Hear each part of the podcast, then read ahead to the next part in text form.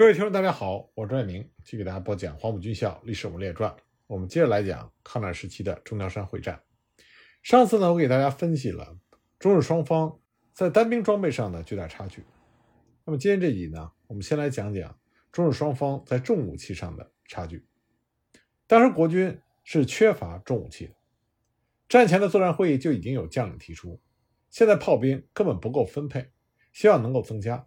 尤其是炮弹。最感缺乏。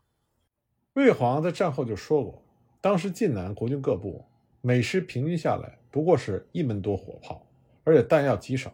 观测器材也缺乏，真正能用的不过是普夫斯山炮九门而已。相比之下呢，日军从编制和火力配备上要更胜一筹。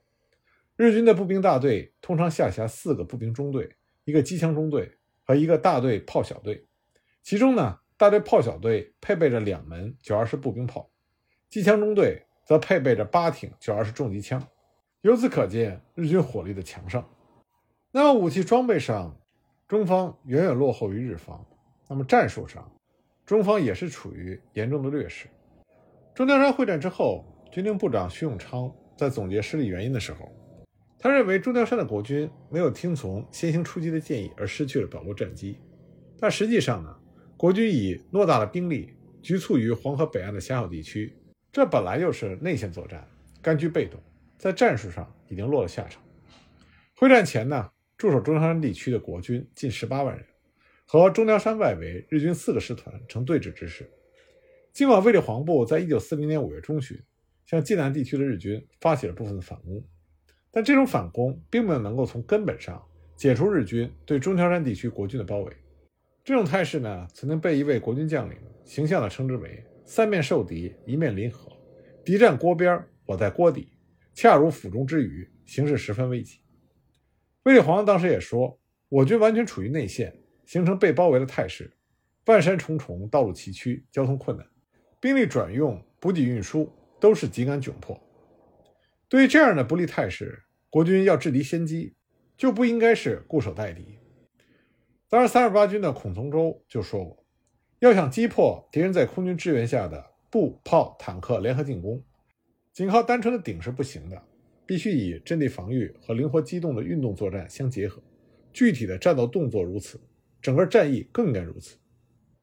当时就有将领评价说，对付日军的优势炮火、机动作战能力，国军应该坚持漫山遍野的运动战，而不是坚壁清野的阵地战。但因为种种的客观原因，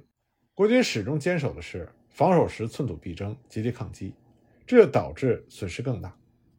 是让日军进攻中条山，几乎动用了他山西占领区中的所有兵力，甚至不顾警备地区的治安状况下降的风险。像国军第七师师长李世龙，他突围成功，经过闻喜城郊的时候，发现闻喜县城城关紧闭，日军仅在碉堡中以火力封锁交通线，这证明日军在进犯中条山的时候是倾巢而出。后方的县城并没有多少守军，而其他部队经过下线城郊的时候，也发现类似的情况。因此，国军完全可以向着日军薄弱处的空隙进行穿插猛击，杀出一条血路。国军战后不得不检讨这次会战在战略上的一大失误，就在于没有能够在会战前反内线为外线，以至于受到日军的围攻，到处被日军突破。那么，抗战以来，国军牢牢地占据着中条山。这样就能够有效地防止日军渡过黄河进击陕西，这就好像扼住了日军的喉咙。如果日军胆敢冒险渡河，那么国军不但可以截击于前，还可以攻击在后，而且在日军的后面沿河封锁。中条山地区长两百多公里，西南两面濒临黄河，西北两面呢是同蒲路的南段，隔着运城盆地和鸡王山相呼应，东部宽处五十多公里。西部窄处只有十五公里左右，沟壑纵横，山峰林立。中条山的国军实际上是背水结阵，态势呢三面面对日军，一面背靠黄河。这样的设防非常容易给日军聚歼国军的机会。像六六战役中，我们就讲过，八百多名国军被日军的中兵集团压制到山崖上，最后被迫跳崖。第三军的唐怀元军长曾经发表过这样的一点，他说：“中条山是三面受敌。”后面是河，这恰恰是古时兵家最忌讳的背水阵。人人都说我们会打，其实并不是我们打得怎么好，在我说，只不过是置于死地而后生罢了。战前国民政府军令部所做的作战计划，已经考虑到了背靠黄河作战的这个不利因素，也做了最坏的打算，要求主力向黄河南岸撤退，巩固河防。日军突破防线之后，国军前有强敌，背靠黄河天险，可以说是进退两难，最终造成了溃败的结局。战后呢，第九战区的司令长官国军名将薛岳就曾经指出，这个背水阵应该知道北进则生，南退必亡。我军想要借着难度摆脱困境，这自然造成失败。第五集团军的曾万钟认为，至于死地而后生的战斗心理，可以偶然使用。不可以经常使用。那么，国军第三军的参谋长谭友佛曾经详细的分析了中条山背水阵的弊端。他说：“我军所有之背水阵，其方针是守势的，指导是被动的，企图是消极的，效用则是长期的。效法古人，却并没有明白古人之意。中条山这个背水阵布了一个一字长蛇阵。那么，按照《孙子兵法》所说，布阵长山之蛇，击首则尾应。”击尾则首应，击其腰则首尾俱应。可是中条山的这个长蛇阵，击首则尾不硬，击尾则首不硬，击其腰则首尾都不能硬，这就变成了一条死蛇，岂能不败？那更为糟糕的是，当会战开始之后，贝勒黄才匆忙地从四川峨眉山赶回第一战区长官部。那个时候，元曲已经失守，贝勒黄感觉到事已不可为，于是他命令接近河防的第九军主力和第八十军南渡。但这是毫无计划的、突如其来的大撤退，官兵们毫无思想准备，于是就演变成了大溃败。像第十四集团军还有十三军、十七军，当时虽然作战，但是损失尚小，或者是还未参战，可以和第四十军、新五军取得联系，然后在晋东南山地化整为零，打游击和日方周旋，待机收复黄河北岸各地。但是这些部队收到军令之后，只能按照命令。冒险通过敌占区，转而向西突围渡河，结果遭到日军分头截击，遭受了无谓的损失，陷于孤立的绝境。这就相当于把太行山拱手让给了日军。退一步讲，即使撤退，如能保证秩序井然，也不至于损失惨重。事实上，国军在撤退时渡河，既没有事前的敌情侦察，也缺乏缜密的统筹部署，导致渡河的时候，由于没有预留出相应的区域。隶属于不同集团军的各支部队蜂拥至渡口，船只又供给不上，为了保全性命，自行其事，甚至发生了抢渡和踩踏等混乱的场面。就像第三十四集团军总司令胡宗南后来总结说：“准许部队南渡与放弃晋东南处置欠当，若干部队不损失于正面作战，而损失于退却渡河的途中，将罗马重武器器材损失殆尽，助长了敌人的气焰，令人痛心。”那中条山的地理呢？它地势狭长，山岳也不甚险要，可以说无碍可守。第三军的参谋长谭友佛后来就分析说，纵深配备是稍有常识者都应该知道。中条山阵地的构筑也有所谓的第一线、第二线和第三线，但是兵力的配备，第一线尚感不足，二线、三线徒有其名。纵深配备的战术原则是：第一线的守兵被敌人击破，则有两翼退入第三线。而以第二线控制的部队继续作战，可是中条山地区的情况是，第一线被日军击破的部队直接退入到第二线，想要凭借着他们的余勇从事抵抗，这岂不是白日做梦？国民党元老郝柏村多年之后平调中条山旧战场之后，他认为中条山地形复杂，深沟断壁处处可见，固然对阻碍日军进攻有利，但也不利于国军各部队之间的统合战力的发挥，很容易被日军各个击破。那么最典型的例子就是整个国军中条山防线的核心区垣曲，而垣曲的门户阵地叫做桑池。当然，国军防线的东西两段都是在桑池进行衔接，垣曲呢又属于恒源大道和袁绍公路的衔接处，垣曲还控制着黄河晋南河段的主要渡口，所以垣曲是连接沟通晋南豫北各交通要道的枢纽。那北路日军进攻的首要目标。一定会是桑池垣曲。那么四路进犯的日军中，实力最强的也正是北路。这股日军是唯一基本上齐装满员的一路，一个师团，一个独立混成旅团，一共是整整三万名官兵。中条山防线的关键节点元曲的门户桑池，那么因为地理形势险要，又位于要冲，因此这里的阵地构筑的是比较好的。但是国军指挥部派到这里的防御部队和炮兵火力配备偏偏流于一般。全线唯一的一支晋军四十三军就部署在这里，他的战斗力和战斗意志都是不值一提的。第一战区甚至没有在原曲配置一支强大的预备队，更没有在桑池配备任何的炮兵火力。当时国军东段守军的主将是刘茂恩，他麾下的傅朝谦将军曾经多次提醒刘茂恩要警惕和加强这块阵地的防御力量，尤其是最为关键的元曲门户桑池阵地。遗憾的是呢，刘茂安并没有重视傅昭谦将军的建议。他认为桑池地区的攻势是最好的，不用过分忧虑。结果日军以强大的兵力发起猛攻的时候，战斗力偏弱的赵世灵的四十三军根本抵挡不住，元曲顿时门户大开。而元曲一失，八二军和第三军的结合部就被彻底截断，相互之间失去联系，日军可以从容地将国军部队分割包围。那么中条山地区被称之为山西的索要，也是中国北方的索要，它的战略位置极端的重要。所以国军呢，在刚刚建立中条山防线的时候，还是非常重视防御工事的修建。不过因为之前几次反扫荡的成功，所以国军官兵就开始自傲，认为中条山防线固若金汤，是中国的马奇诺防线。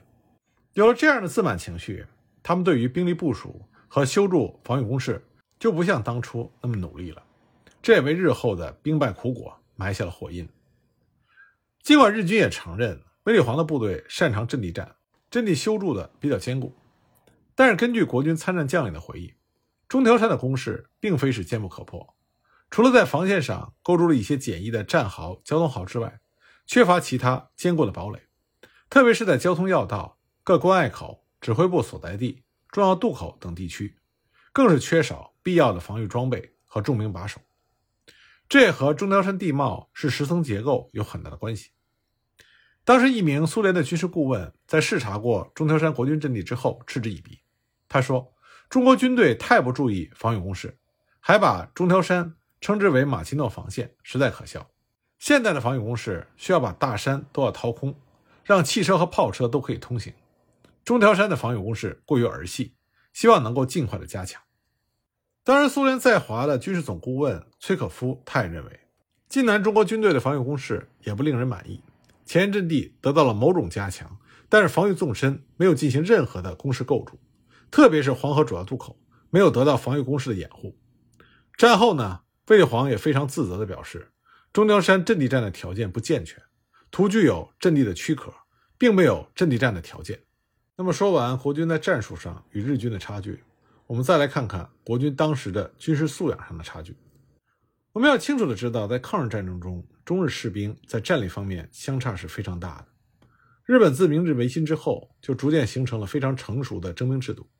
这些士兵呢，闲时为民，战时为兵。一旦进入到预备役，就永远是一名士兵了。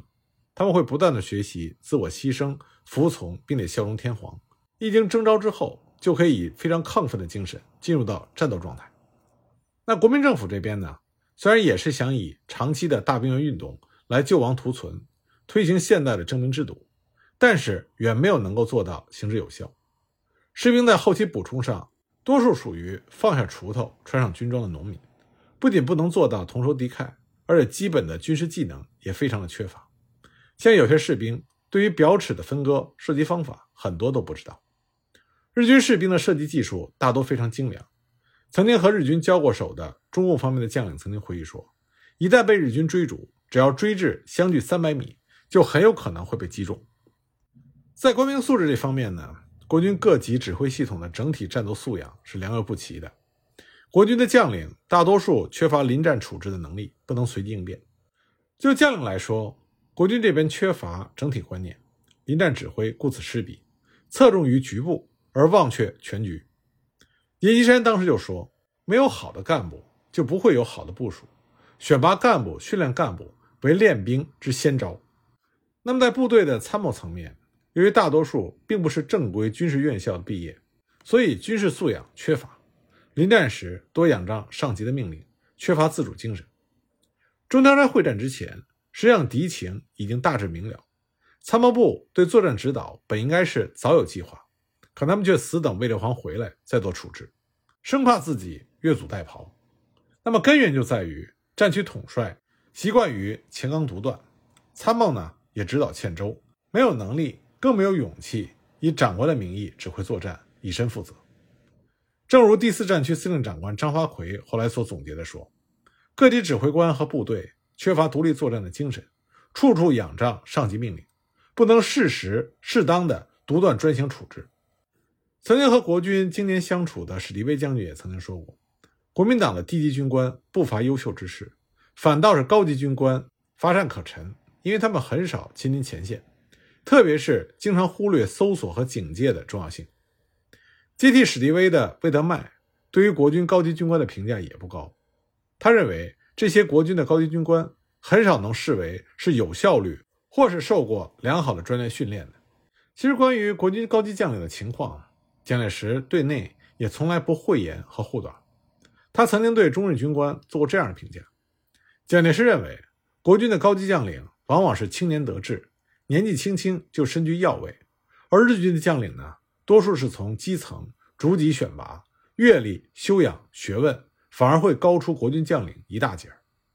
蒋介石甚至认为。国军的指挥官和日军相比，都是处于下层。蒋介石颇有恨铁不成钢的愤懑。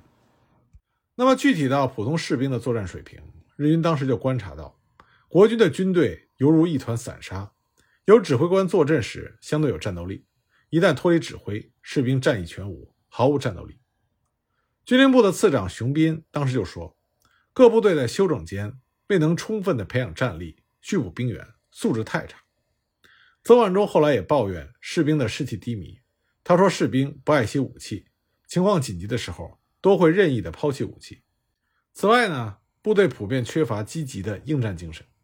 一九三八年以来，中条山根据地曾经十几次挫败了日军的进剿。国军士兵以为可以凭借着这条所谓的中国的马奇诺防线高枕无忧，所以驻地的部队普遍存在着焦敌情绪，缺乏应有的警惕性。”像刘邦恩的十四集团军，自进驻山西以来，缺乏长期抗战的决心，精神生活极度的空虚。日军就曾经观察到，国军的普通士兵缺乏国家意识，同时不知抗战的意义，只如苦力般在指挥官的鞭策之下消极抗战、盲目作战。当时中条山地区的作家战地团曾经写过这样的描述：说许多士兵穿着白色的衬衣，松散地站在隐蔽部前的一个草棚处，大声地说笑。对于战争，他们似乎看成儿戏，更似乎完全忽略了那样的事实，那就是离他们不到一千公尺远，在对面的山上就潜伏着豺狼式的敌人。夜深人静的时候，可以清楚地听见敌人说话，一部分是伪军。有时候两边的士兵会互相喊叫，但是日军禁止这些伪军随便的交谈。那么，不仅中条山地区国军守军令人堪忧，和他成犄角之势的援军也是有很大的问题。尤其是河防部队，有的自集团军总司令以下各级部队长大做生意，贩毒走私无一不足。军中种种怪象丛生，防空洞里有麻将桌，任何人口头上说的都是生意经，甚至有不良的商贩给日寇输送法币，贩卖私货，发国难财。像战前国民党李家玉的三十八集团军驻守河南陕县，和日军阵地隔河相对，结果这个部队。在军事形势紧张的时候，不思如何防御，反而贩卖鸦片以为牟利，造成极其恶劣的影响。而军队一心只想赚钱，那他的战斗力也就可想而知了。那么与之相比较的，则是我们之前屡次提到的孙维如的第四集团军，也就是进入山西的陕军。他们之所以能够在西线打退日军十一次进攻，就是因为这支部队同仇敌忾，时刻保持着有我无敌的高昂士气。那么，除了部队军事素质的差距之外，另外一个造成中条山会战国军惨败的重要原因，就是情报收集和通信联络的集体势力。在抗战期间呢，整个中国军队的情报效能都是远不如日军的，尤其是在战役层面。一则是由于不够重视，重要原因在于情报经费的缺乏，具体表现为往往是事先不注意情报的搜集，所以往往不能制作。准确的敌我态势要图。当时卫立煌长官部的情报大多数并不是直接的情报，所以呢，以此为基础来研判日军的作战意图，部队的番号往往都是错的。为了加强情报工作，军令部当时就提出要培养谍报人员、增加经费、组训群众、加强纪律等相关的处置。那么这些工作要想见效，是需要一定时间的。在中条山会战中，曾万钟的第五集团军设在马村的指挥部被日军小股部队钻隙袭击，遭受重大损失。战后呢，军令部总结，通信联络不灵是曾集团失败的主因。国军战后总结说，通信乃指挥之耳目，耳不听，目不明，招之败北，这实足以为鉴。在通讯保密性上，曾万钟治军不严，任各色的小贩、工人随意进出警戒线。同时呢，各部队通讯的时候，并没有机密的处置，经常造成情报的泄露。对于现代战争中急需的无线电通讯，国军当时的普遍想法是，这并不可靠。当时有种说法，说汉奸通敌之害小，无线电被窃之害大。密码辗转地传，只要一个泄露，那么其他的也就失效了。不过，在经历了失败的教训之后，曾万钟就曾经总结说，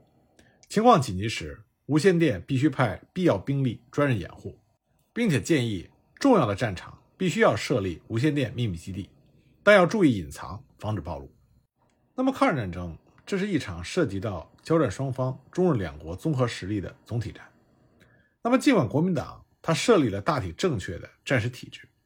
但是在具体的工作，也就是像战区设置、部队缺额、民众支持方面，仍然是办法不多，很难短期见效。经常是捉襟见肘，这也是中条山会战失败的另外一个主要原因。